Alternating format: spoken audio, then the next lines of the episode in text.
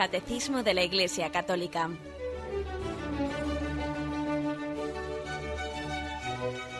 Un programa dirigido por Monseñor José Ignacio Munilla, Obispo de San Sebastián.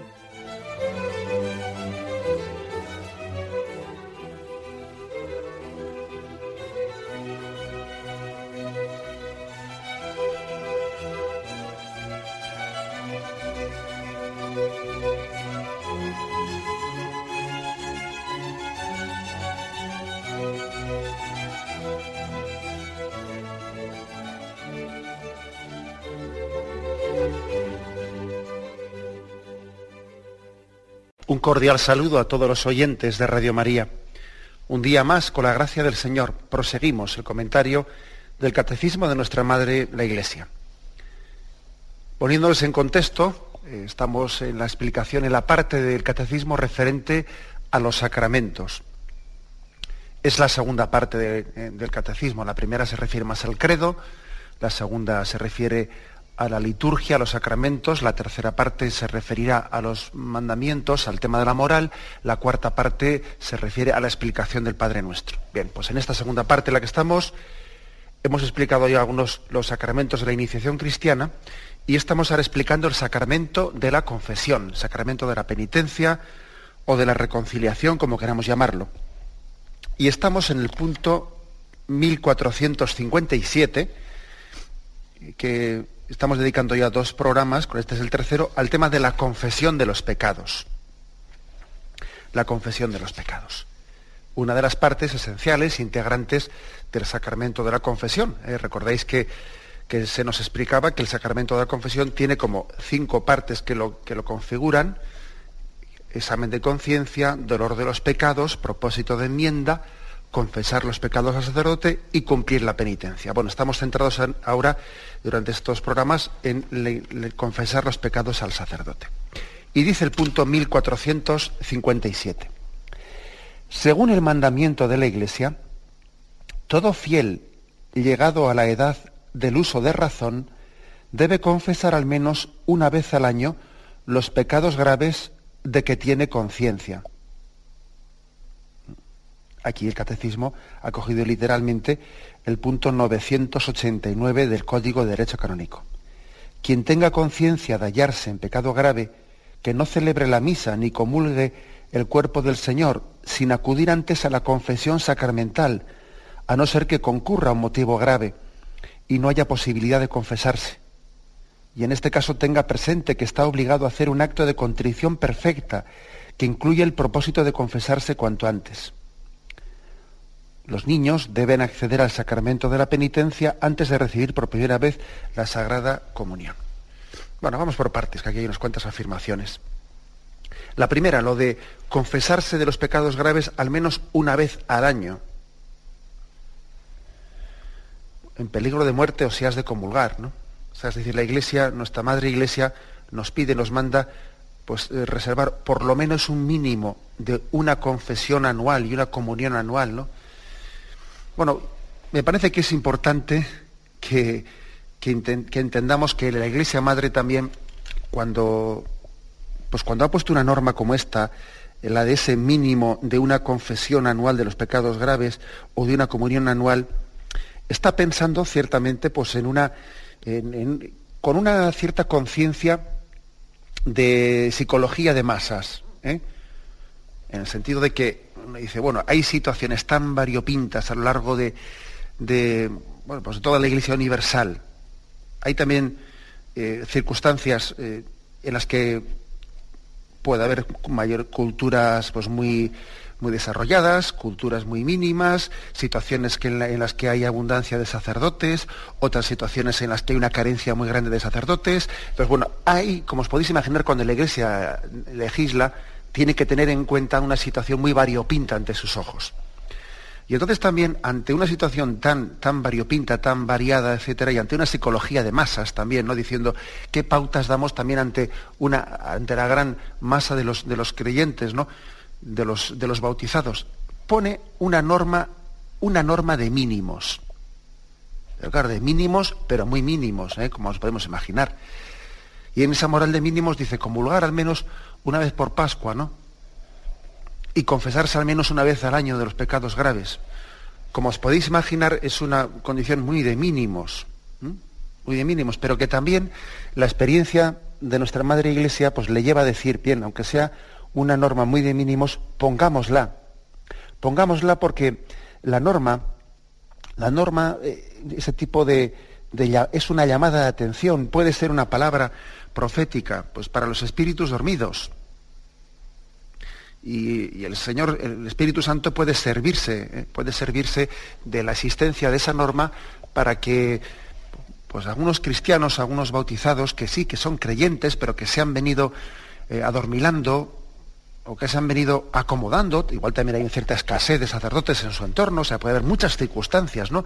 en las que ellos sean más o menos culpables, pero en el fondo la existencia de la norma puede ser ocasión de gracia para muchas almas, de manera que igual si no existiese esa norma mínima, pues igual eh, resulta que, que, carecerían de un revulsivo para dar un paso concreto en, una hora de gracia, pues allá por Pascua de Resurrección o cuando fuere.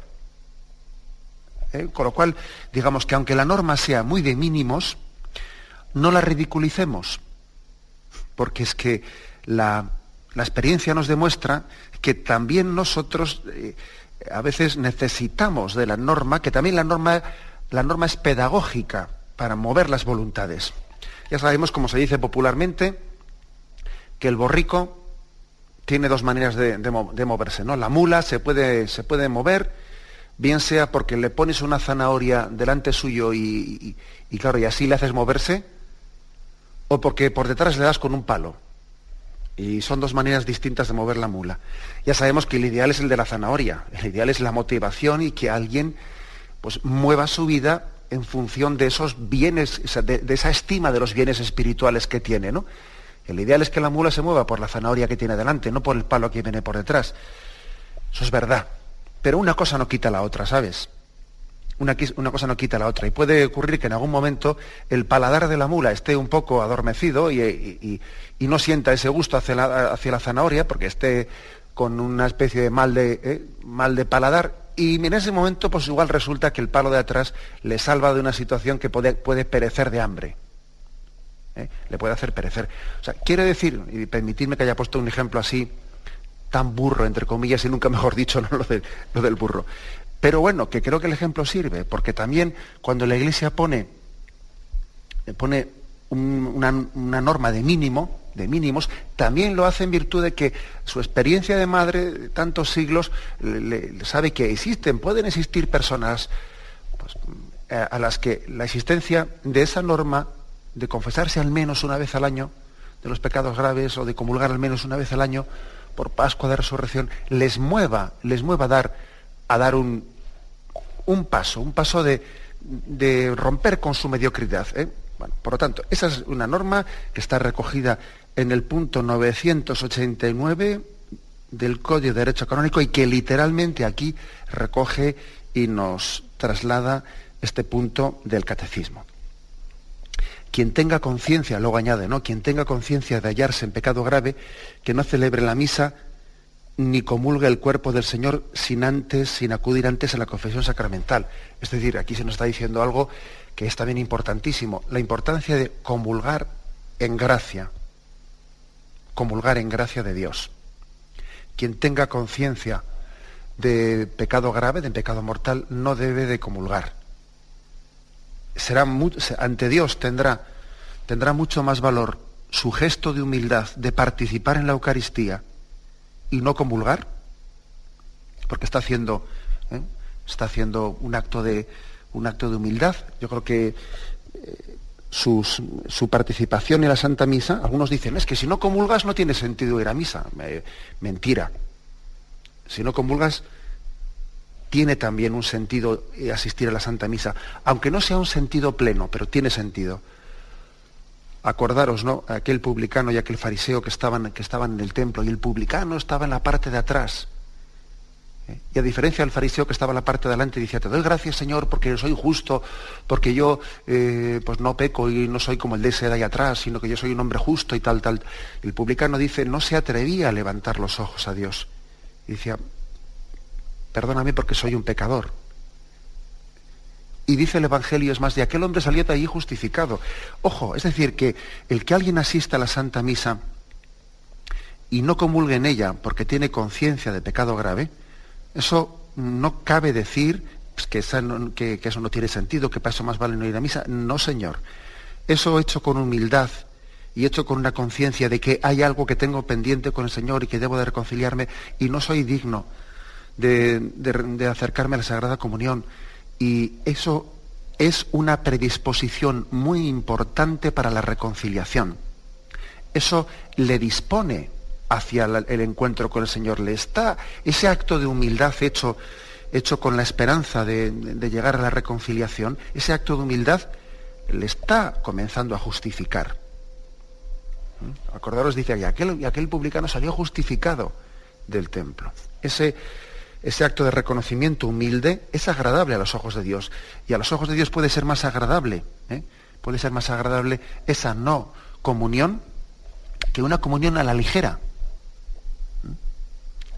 Yo, yo ya sé que, siempre hacer una afirmación así en genérico pues es un poco atrevido y siempre uno tiene que hablar con, un poquito de prudencia cuando habla en un medio de comunicación, ¿no? Pero me da a mí la impresión de que hablando genéricamente, claro, hablando globalmente, especialmente pues igual me refiero pues a, pues a, eh, las misas eh, dominicales pues, pues muy, muy concurridas, eh, pues no digamos nada a los funerales y en otras muchas situaciones, ¿no? A mí me da la impresión que puede haber personas que no comulguen, que su no comunión sea mucho más devota que otras comuniones que se hacen allí. Vamos, es que eso yo me atrevería a afirmarlo sin juzgar a nadie en concreto, pero hablando así en genérico, ¿eh? globalmente hablando desde, desde, lo que uno percibe de la sensibilidad un poco de las, de, las masas, ¿no? es que estoy convencido.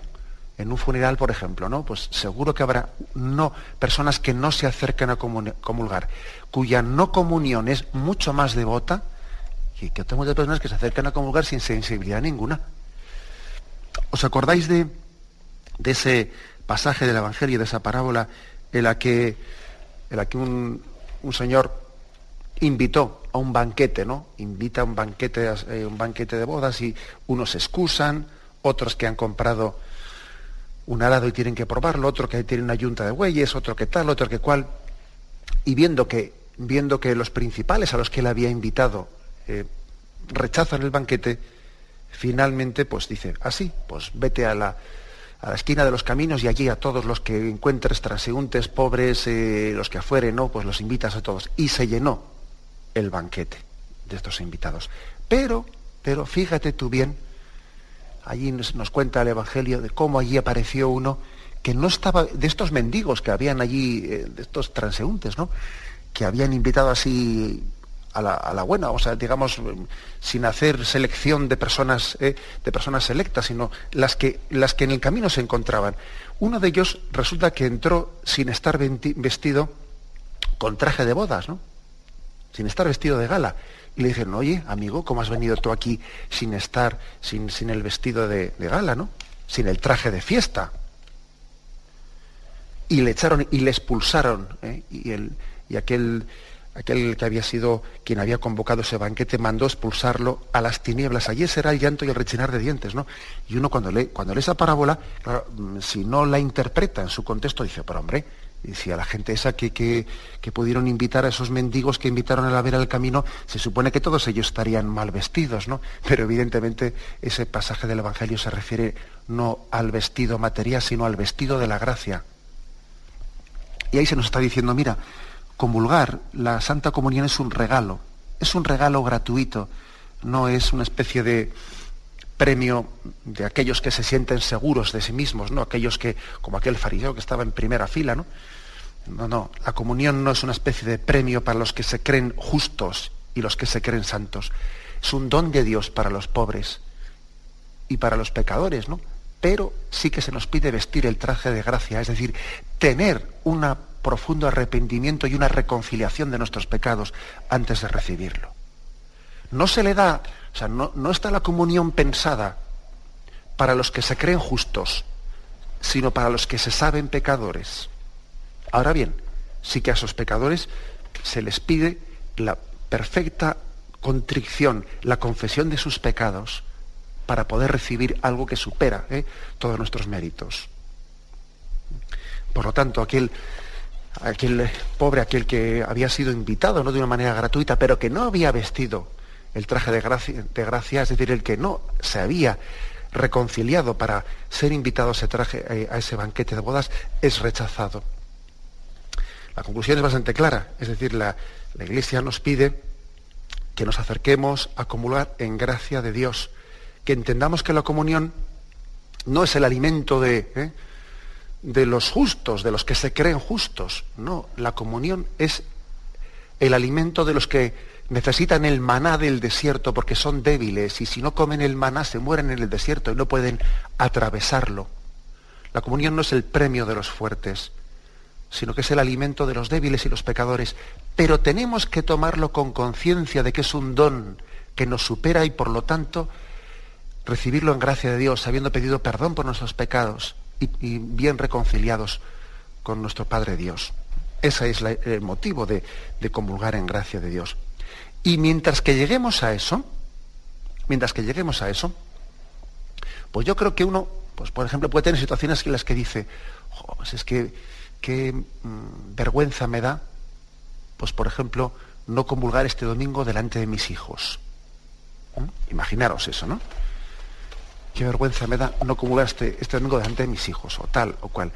Pues yo creo que, con todos mis respetos, hoy en día les podemos, eh, eh, podemos dar un testimonio cristiano, no únicamente cuando comulgamos, sino también cuando por sentido eh, de, respeto, de reverencia, de conciencia, de que debemos de reconciliarnos, también damos un testimonio cuando por esos motivos nos quedamos sin comulgar.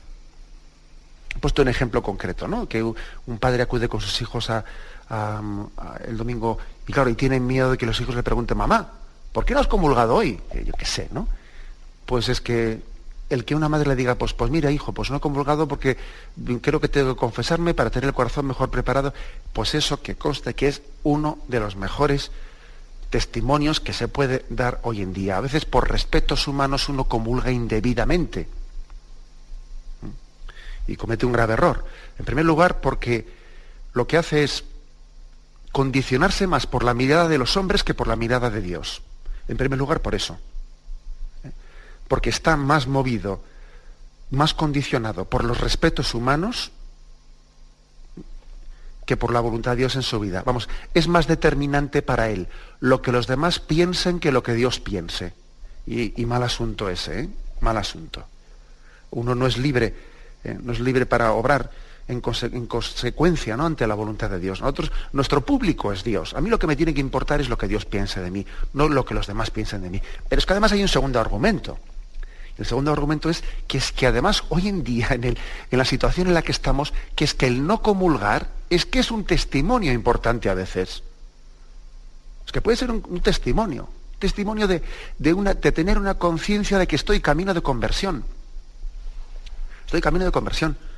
Ayer estoy dando estos días una tanda de ejercicios espirituales a, a un grupo de sacerdotes, ¿no? De Palencia. Y bueno, pues ayer eh, por la noche teníamos una, pues un comentario de, algunos, de algunos aspectos, ¿no? Y de la importancia de, que los sacerdotes seamos santos, eh, pues para, para suscitar vocaciones y para suscitar, conversiones, etcétera, ¿no? Salía ese tema. Y me acuerdo que yo, yo les comentaba, les comentaba que, que yo creo que lo que al pueblo de Dios eh, le, puede, le puede alejar. O sea, no es, no es el hecho de que él vea que en un sacerdote hay también defectos y, que el sacerdote tiene también pecados. Eso no es quizás lo que obstaculiza ¿no? Eh, eh, pues la conversión del seglar. Que lo que puede obstaculizar la conversión del seglar es ver que ese sacerdote que es pecador como él no está en camino de conversión. O sea, él también, que él se ponga en una situación en la que, como si él ya no, no, necesitase ponerse de rodillas y confesarse, como si él no necesitase ponerse de rodillas delante del sagrario y ser como un niño, como si él no tuviese que pedir también humildemente perdón. Es decir, que es que mostrarse también como, como pecador, reconocerse como tal, eh, bien sea el sacerdote ante, los, eh, ante sus fieles, o bien sea el padre ante sus hijos, o bien sea quien fuere, ¿no?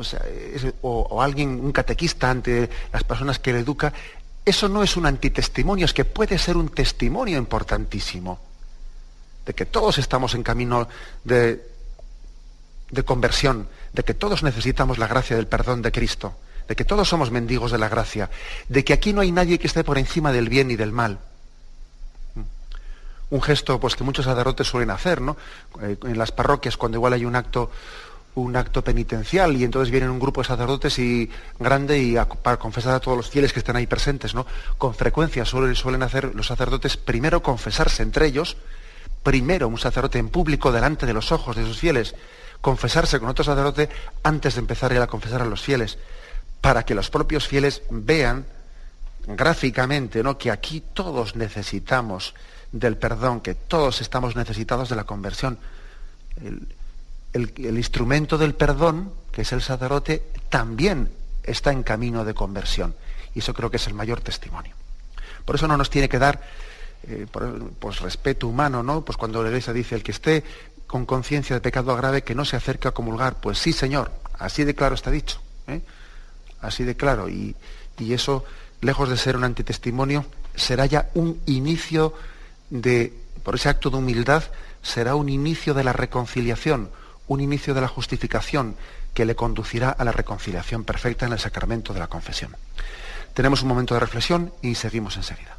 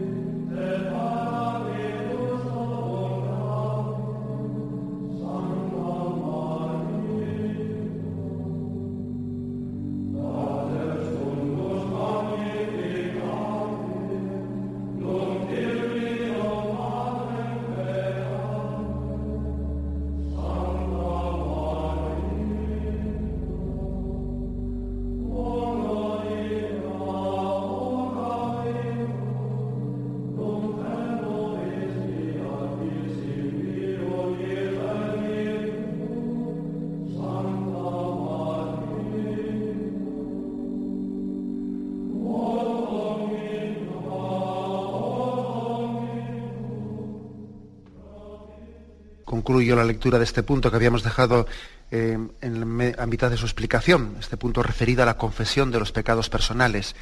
Quien tenga conciencia de hallarse en pecado grave, que no celebre la misa ni comulgue el cuerpo del Señor sin antes acudir a la confesión sacramental, a no ser que concurra un motivo grave y no haya posibilidad de confesarse. Y en este caso tenga presente que está obligado a hacer un acto de contrición perfecta que incluye el propósito de confesarse cuanto antes. ¿eh? Por aquí, digamos, dice, recuerdo que hubo un oyente, hace, pues creo que fue hace dos días, que hizo una pregunta a este respecto, ¿no? ¿Podría ocurrir que existiese pues, una circunstancia grave eh, en la que alguien tenga cierta necesidad eh, de comulgar en una Eucaristía, no tiene posibilidad de confesarse antes de ella, porque no tiene un sacerdote a su disposición, etcétera, y entonces podría ocurrir que en ese caso, pues bueno, pues estuviese justificado el que haga un acto de contrición perfecta, pidiendo perdón por sus pecados, comulgue y luego en cuanto que pueda, pues se confiese personalmente de sus pecados. Y alguno estará preguntando, bueno, ¿y qué, y qué tipo de circunstancia podría ser esa, ¿no? Que justifique eso. Y sin...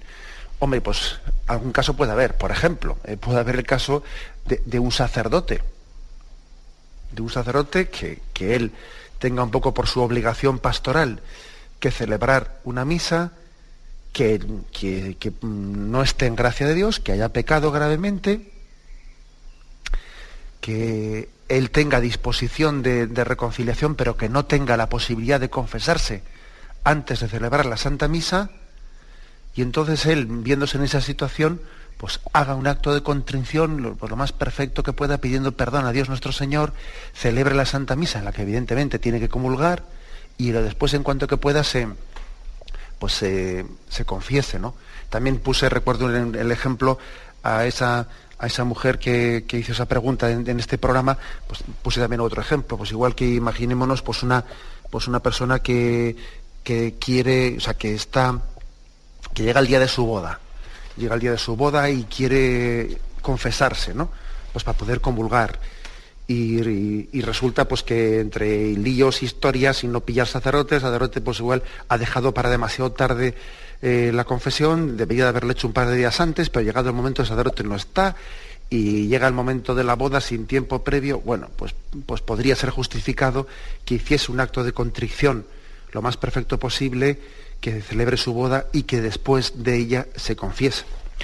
Ahora bien, fijaros una cosa, dicho esto, dicho esto, digo yo, esa confesión, en este caso que he puesto, por ejemplo, de, alguien que se va a casar y que, bueno, pues hace un acto de contrición, se casa comulgando y luego después se confiesa porque antes no ha podido. Fijaros, es que eso también tenemos que entender que eso tendría sentido, incluso tendría sentido incluso el, el, el comulgar, eh, o sea, el confesarse incluso antes y para poderse casar, etcétera, tendría sentido no en virtud únicamente de que me voy a casar. Entonces, como me, voy a casar y tengo que comulgar, pues me confieso, ¿no? Sí, pero un momento, un momento. O sea, la, confesión no, no, no, tiene, no puede tener únicamente la justificación de que como me voy a casar, me confieso para ese momento y luego no tengo ningún tipo de propósito de enmienda de seguir pecando en mi vida. Pero hombre, vamos a ver. Eso es una confesión también eh, eh, sacrílega. ¿eh? Entendamos bien que no se trata también de recurrir a la confesión como un mero acto puntual para, para poder vivir el cumplimiento de un día concreto, de un día de la boda, ¿eh? sino que la confesión supone un arrepentimiento y un propósito de enmienda. Si, por ejemplo, yo me estoy confesando de, no, de haber abandonado la Eucaristía, pues se supone que tengo propósito de enmienda que empezar de, empezar a acudir a la Santa Misa los domingos. Lo que no tiene sentido es que yo me confiese, por ejemplo, ¿no? Me confiese de haber abandonado la Eucaristía y me confieso para poder comulgar el día de la boda y luego después de ella sigo sin asistir a la Eucaristía Dominical. Oiga, usted, pues usted ha hecho una confesión mal hecha, porque no tenía el mínimo propósito de enmienda, ni arrepentimiento, claro. ¿Me explico? O sea, que es que ojo, ojo que, que para que una confesión esté bien hecha, no vale con mentar los pecados, es que hay que tener arrepentimiento y propósito de enmienda. De lo contrario, mire usted, es que más vale que no, que no se confiese indebidamente, incorrectamente. ¿Mm? Digo esto porque, claro, en ese tipo de circunstancias, como el ejemplo que he puesto, ¿no? El ejemplo que he puesto de eh, confesarse para la boda o tal o cual, existe ese peligro. Existe ese peligro y ojo, es decir, no, no se trata de, o por ejemplo, me voy, a, me voy a confesar porque mi niño hace la primera comunión. Ya, de acuerdo, pero, pero tú, eh, se trata de, de confesarte para ese día y luego seguir igual que estabas antes. O sea, tú tienes propósito de que, la, de que el motivo de la, de la, primera comunión de tu niño sea un motivo que mueva tu corazón y te mueva a, a una vida distinta o se trata de pasar ese día y volver a como estábamos antes, por lo tanto no hay propósito de enmienda, no hay arrepentimiento y es mejor que no te confieses indebidamente para eso, aunque no tengas que comulgar la primera comunión de tu niño, ¿eh? explico? O sea, que, es decir, que no hay que jugar con el sacramento de la confesión. Como diciendo, es que ha llegado la el día de la primera comunión ¿eh? y, bueno, pues este día para acompañarle a mi niño me voy a confesar, aunque no tengo más mínimo propósito de enmienda. Pues mire, pues es que es mucho mejor que no te confieses si no tienes esa disposición, porque vas a cometer un sacrilegio y estamos jugando con un sacramento. Ya sé que lo que digo es duro, ¿eh? ya sé lo que lo que digo pues puede sonar fuerte, pero es que lo contrario es jugar con un sacramento, como os podéis imaginar. Lo contrario es un cumplimiento. Un cumplimiento ya sabéis, ¿no? Lo que significa, cumplo y miento. ¿eh?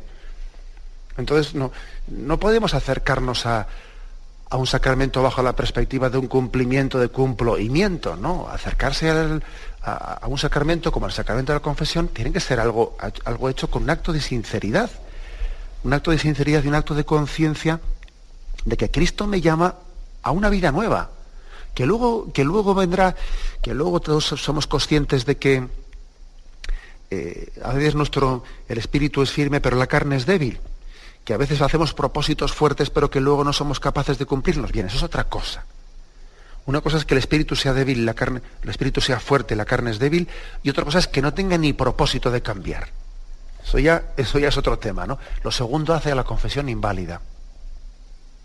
La hace inválida, porque le falta el motor de la confesión, que es la contrición. Y sin eso no, no, no hay tal cosa. Bien, tenemos un momento de reflexión y continuamos enseguida.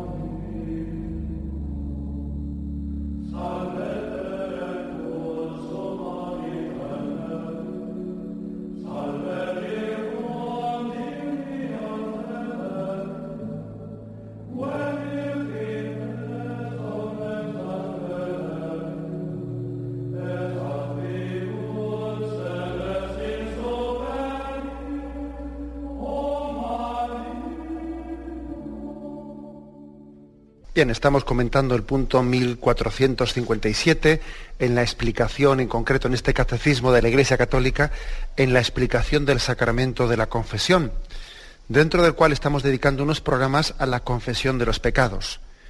Este es el tercer programa que dedicamos a ello y nos, nos referimos ahora a la parte final de este punto que hoy estamos comentando, el 1457 dice, los niños deben acceder al sacramento de la penitencia antes de recibir por primera vez la Sagrada Comunión. Y, cita el punto 914 del Código de Derecho Canónico, que lo voy a leer. El punto 914 dice así, los padres, en primer lugar, y quienes hacen sus veces, así también como el párroco, tienen obligación de procurar que los niños que han llegado al uso de razón se preparen convenientemente y se nutran cuanto antes, previa confesión sacramental, con este alimento divino.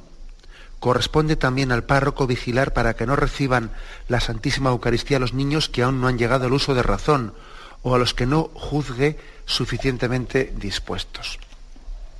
Bueno, pues, eh, ¿por qué aquí en este punto deja, se hace una mención aparte para los niños? Hombre, yo creo que hace una mención aparte, en primer lugar, pues porque eh, podemos entender que la mayoría de los niños llegan a la, primera comunión, pues ahí en nuestro entorno, ahí con los nueve añitos, ¿no? Lo que fuese, y que difícilmente esos niños con, esa edad y con ese grado de conciencia, etcétera, los niños van a tener pecados graves. ¿eh? Los niños no van a tener pecados mortales. Entre otras cosas, ¿eh? pues porque con el grado de libertad y de conciencia que tienen, si, si, un, pecado, un pecado grave, un pecado mortal, más que serles atribuible o achacable a ellos, a quien iba a ser atribuible achacable era a sus padres. ¿eh? O sea, que quiere decir que, que, aunque materialmente hablando un niño de esa edad haya hecho pues, una burrada, difícilmente se le va a poder atribuir y achacar la responsabilidad de ese pecado grave a ese niño. O sea que eh, eso es bastante claro de entender. ¿no? Entonces, bueno, si un niño prácticamente esa edad, ¿no? Pues, eh, pues, pues no va a tener, no tiene ese, pecados graves, pecados mortales, ¿por qué sin embargo se le pide que, se, que se confiese? Bueno, como vamos a ver, también la Iglesia recomienda recomienda la confesión de los pecados veniales, eso lo dice el punto siguiente. Pero es que aquí a los niños no es que se les recomiende, es que se, pone, ¿eh? se pone por norma y se, se, le pide al párroco y a los padres pues que lo hagan. ¿Por qué? Pues porque evidentemente hay una pedagogía, una pedagogía muy importante, ¿no? que es introducir a los niños, introducirles en esa conciencia de la importancia de que el sacramento de la Eucaristía, eh, pues accedemos a él con conciencia de indignidad. Señor, yo no soy digno de que entres en mi casa. Eso lo decimos siempre cuando vamos a comulgar, ¿no? Entonces lo que no tiene sentido es que digamos esa frase como si fuese una frase hecha, Señor, yo no soy digno de que entres en mi casa, pero que luego no hagamos nada por eh, plasmar o que no traduzcamos esa conciencia de indignidad en algo concreto.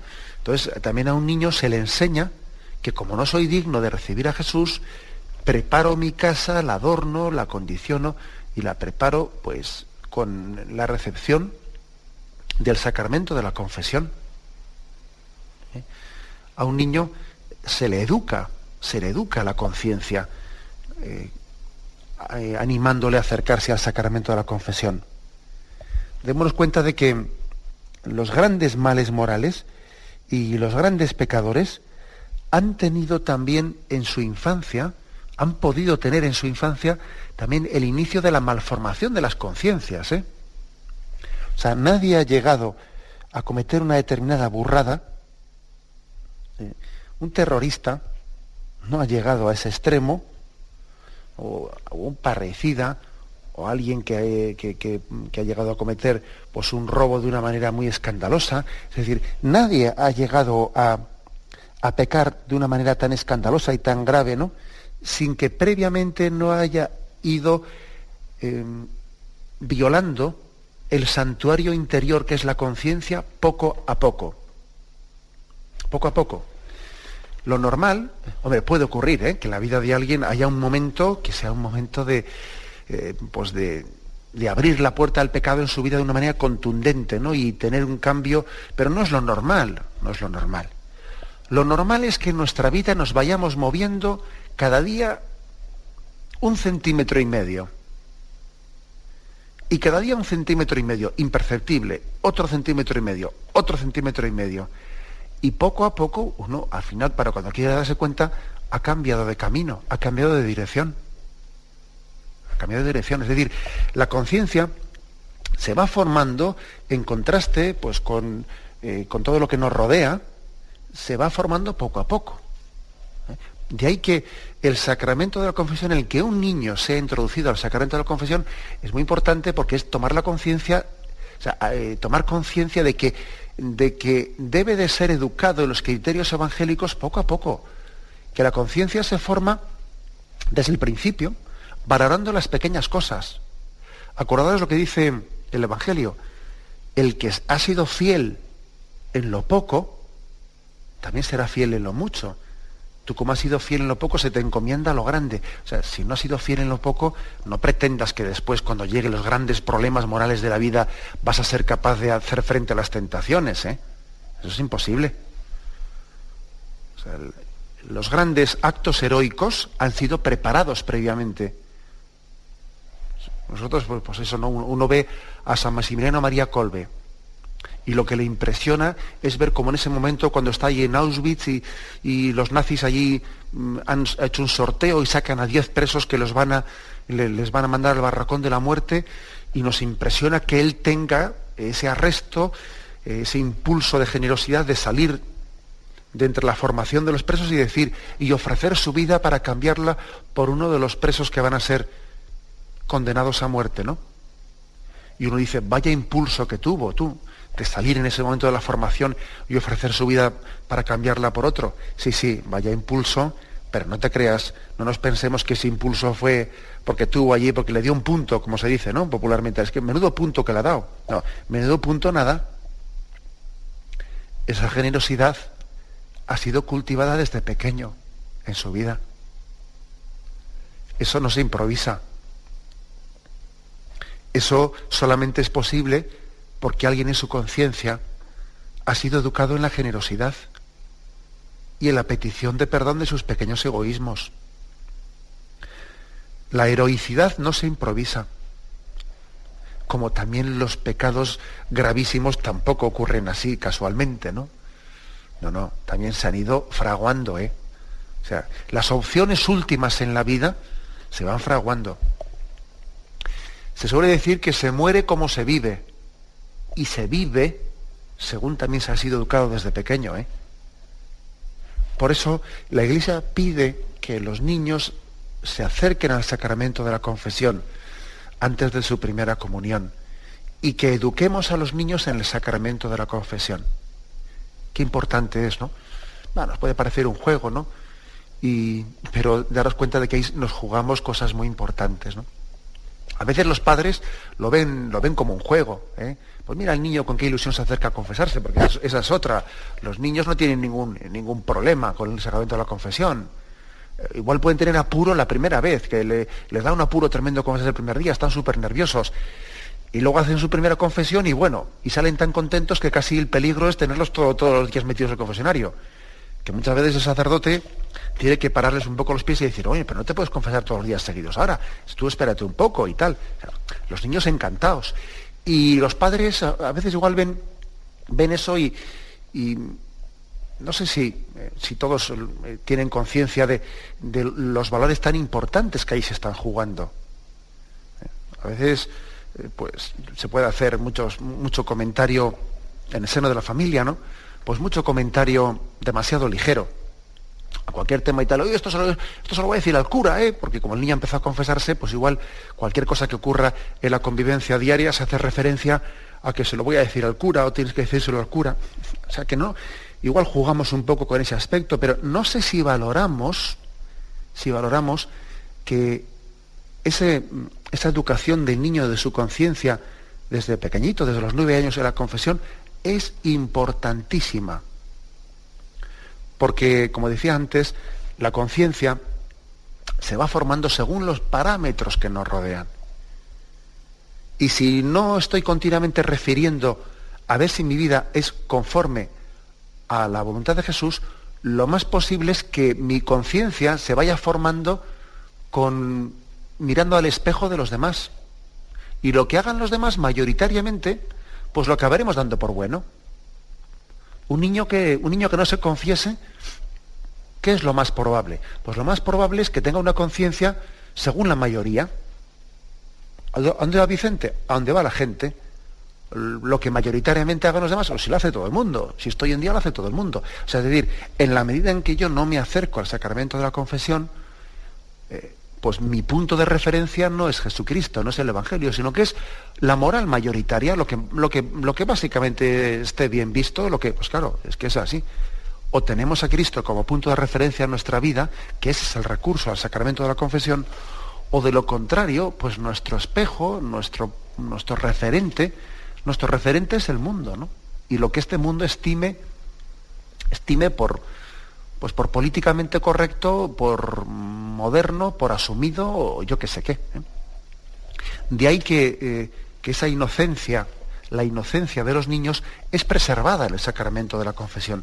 El sacramento de la confesión, aparte de, de perdonar los pecados que un niño a su nivel haya podido cometer, preserva su inocencia. Una inocencia que muchas veces nos la cargamos, ¿no? Que a los niños no les dejamos ser niños en este mundo en el que estamos, es que no les dejamos ser niños por el tipo de comentarios, de, de, espectáculos, de televisión que le estamos metiendo, ¿no? Como por un embudo, es que se le está matando artificialmente, ¿no? Acordaros lo que dice, lo que dice el Evangelio, hay de los que escandalizaren a un niño, que más les valdría atarse una piedra de molino y, y ser lanzados, es que, ojo, que, que, nos cargamos la inocencia de los niños. El sacramento de la confesión sirve para proteger para custodiar esa inocencia de los niños, para tener un corazón con espíritu puro, con espíritu de, con deseo de santidad, con deseo de ser buenos, como dicen ellos. Yo quiero ser bueno. Ese, ese deseo de ser bueno del niño forma parte de su, eh, de su inocencia, una inocencia que los mayores, por cierto, no debiéramos de haber perdido jamás, ¿no? Nosotros también deberíamos de decir, quiero ser bueno, como dice un niño de nueve años ¿no? cuando, va, cuando va a confesarse. Bien, lo dejamos aquí. Eh, continuaremos si Dios quiere. Vamos a dar paso ahora a la, a la intervención de los oyentes. Podéis llamar para formular vuestras preguntas. Podéis llamar al teléfono 917 107 700. 917 107 700.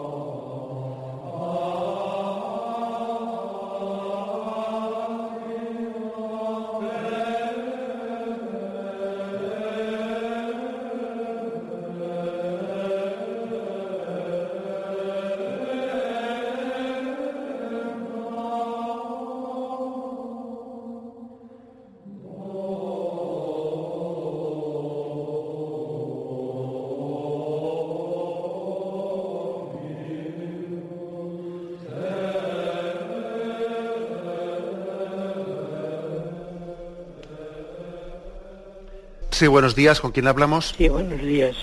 Francisco de Madrid. Buenos días, Francisco. En cuanto a lo último que ha dicho, padre, bueno, primero, muchísimas gracias y enhorabuena por lo clarito que nos dice usted las verdades católicas.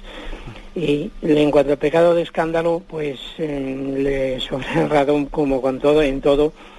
En la televisión, lo- las revistas, el- es un revistas, anuncios, etcétera, etcétera, y no digamos internet. Y eh, mi llamada principalmente era en cuanto al, al pecado de mm, confesarse para pasar, salir del paso y seguir en las mismas. Pues, y porque o llevarles a comulgar o mm, a bautizar o a la boda porque allí las fotos son más bonitas y con el propósito, o sea, de propósito de enmienda y demás, pues eh, las co- confesiones y las comuniones, pues son lo que son. O sea que quien se acerca a confesarse, para corroborar lo que usted ha dicho, eh, quien se acerca a confesarse en esa, con esas eh, malas, de- o sea, nula preparación, entonces no solo se retira con una confesión mal hecha, sino con un pecado gravísimo de sacrilegio, y no solo será del sacrilegio de la cometido en la confesión, sino el de la comunión. Porque si al domingo siguiente no vuelven a pisar en la iglesia como, como pues yo creo que es más que notorio, pues que, que la confesión es un- una comedia y la comunión otra. Nada más, gracias, bien, padre. muchas, muchas gracias. Pues, pues eso es cierto y además es que eso se puede aplicar a más cosas. O sea, por ejemplo, también se puede aplicar al que alguien diga, bueno, pues yo me voy a acercar a casarme por la iglesia, pues porque sencillamente porque el entorno es mucho más bonito, porque luce mucho más y porque al fin y al cabo, pues mira, te compras un vestido, un vestido de boda y en el juzgado eh, luce muy poco, ¿no? Vamos a ver, pues hombre, yo tampoco quiero exagerar porque yo no quiero pensar que, que, eh, yo creo que he exagerado un poco pues esta, esta especie de aspecto. Pero si hubiese tal disposición en el acercarse a recibir un sacramento es que sería un sacrilegio, es que sería infinitamente mejor que se casase por el juzgado antes de, antes de recurrir a un sacramento sin las debidas disposiciones. ¿eh? Eso creo que, que hay que decirlo, porque es una forma de sacrilegio, ¿eh? de la cual quizás creo que tenemos que decirla y, y no se puede jugar con las cosas sagradas. ¿eh? Adelante, vamos paso a un siguiente oyente. Sí, buenos días, ¿con quién Buenos hablamos? días, Padre Monilla. Buenos días. Muchas gracias por su por su actuación de todos los días. Maravilloso. Soy Gracia de Madrid. Le hablo porque tengo un nieto que hacer la, la primera confesión el día 26 de este mes y está entusiasmado. Llevo un año pensando en esa confesión. Es una maravilla, está muy bien preparado. Y, y nada más que eso, como estamos hablando de la confesión de los niños, pues para comunicárselos. Muchas gracias. Muy bien. La verdad es que los niños son una auténtica lección y un testimonio para nosotros. ¿no? Cuando uno ve esa ilusión de los niños, entonces también es cuando cae en cuenta de la responsabilidad tan grande que tenemos luego de cargarnos sus conciencias ¿eh? y de matar su inocencia. La verdad es que los niños son el rostro de Dios a nuestro alrededor y tenemos que aprender mucho de ellos. O sea, que es que nos dan lecciones, lecciones, ¿no? Y Jesús nos dijo, si no os hacéis como niños, no entraréis en el reino de los cielos. Ojo, que nos lo dijo Jesús. Que nos dijo esa frase tan fuerte. Si no os hacéis como niños, no entraréis en el reino de los cielos. ¿eh? Adelante, damos paso a un siguiente oyente.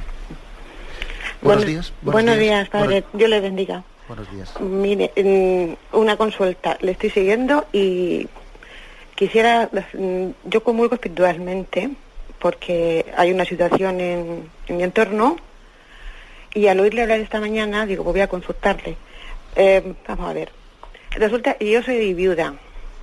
Mm, mi marido es divorciado hace años. Estamos en trámites de mm, nulidad. Tenemos un hijo de 14 años y no eh, dos años eh, estamos en castidad. ¿Se puede comulgar, padre? De acuerdo. No hay uso matrimonial, ¿eh? De acuerdo, le, le respondo a, la- a esa, a esa llamada, a esa consulta.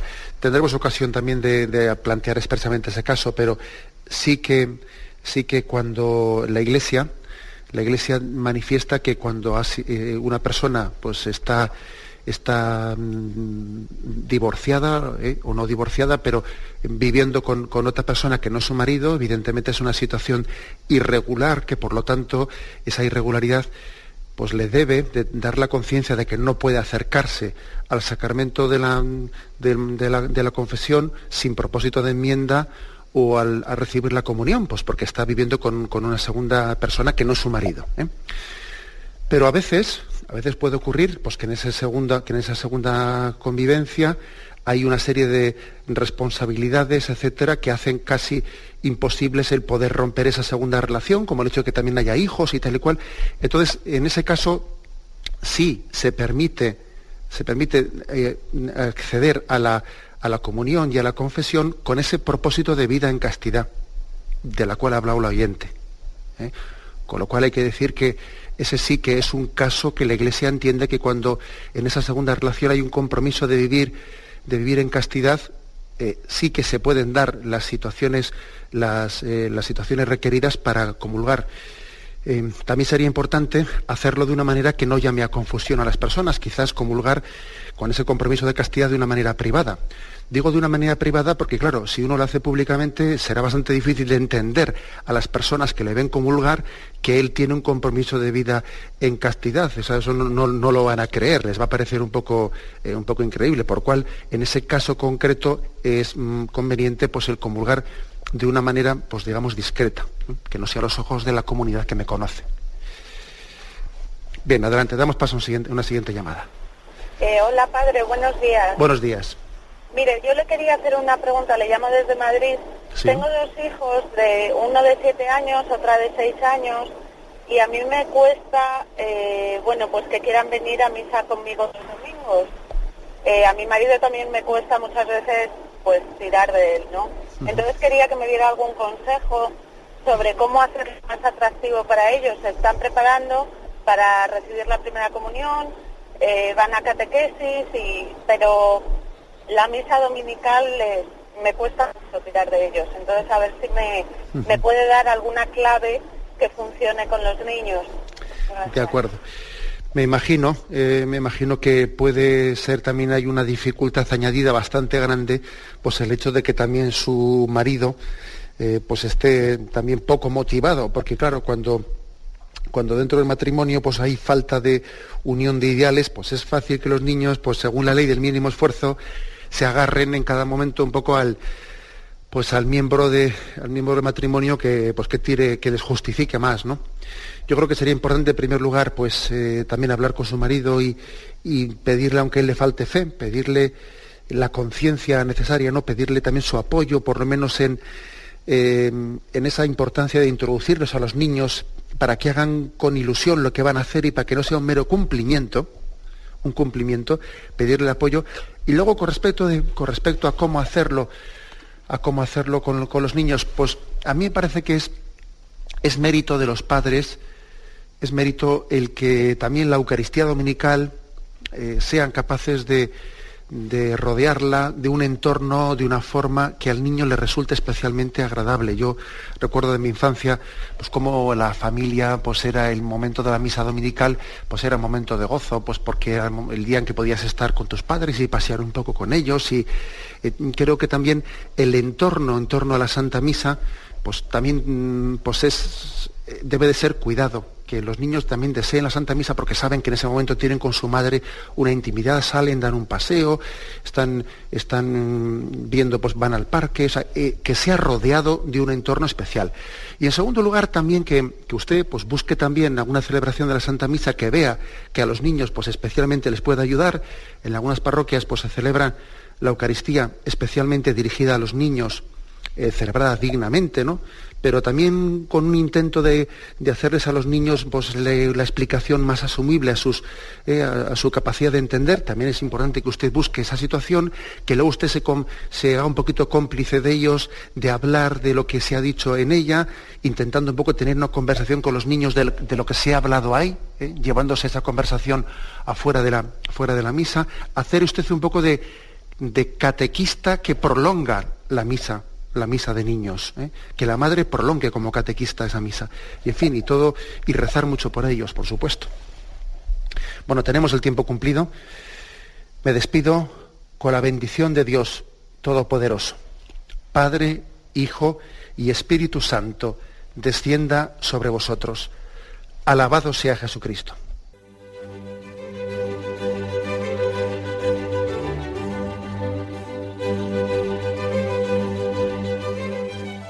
Finaliza el Catecismo de la Iglesia Católica, un programa dirigido por Monseñor José Ignacio Munilla, obispo de San Sebastián.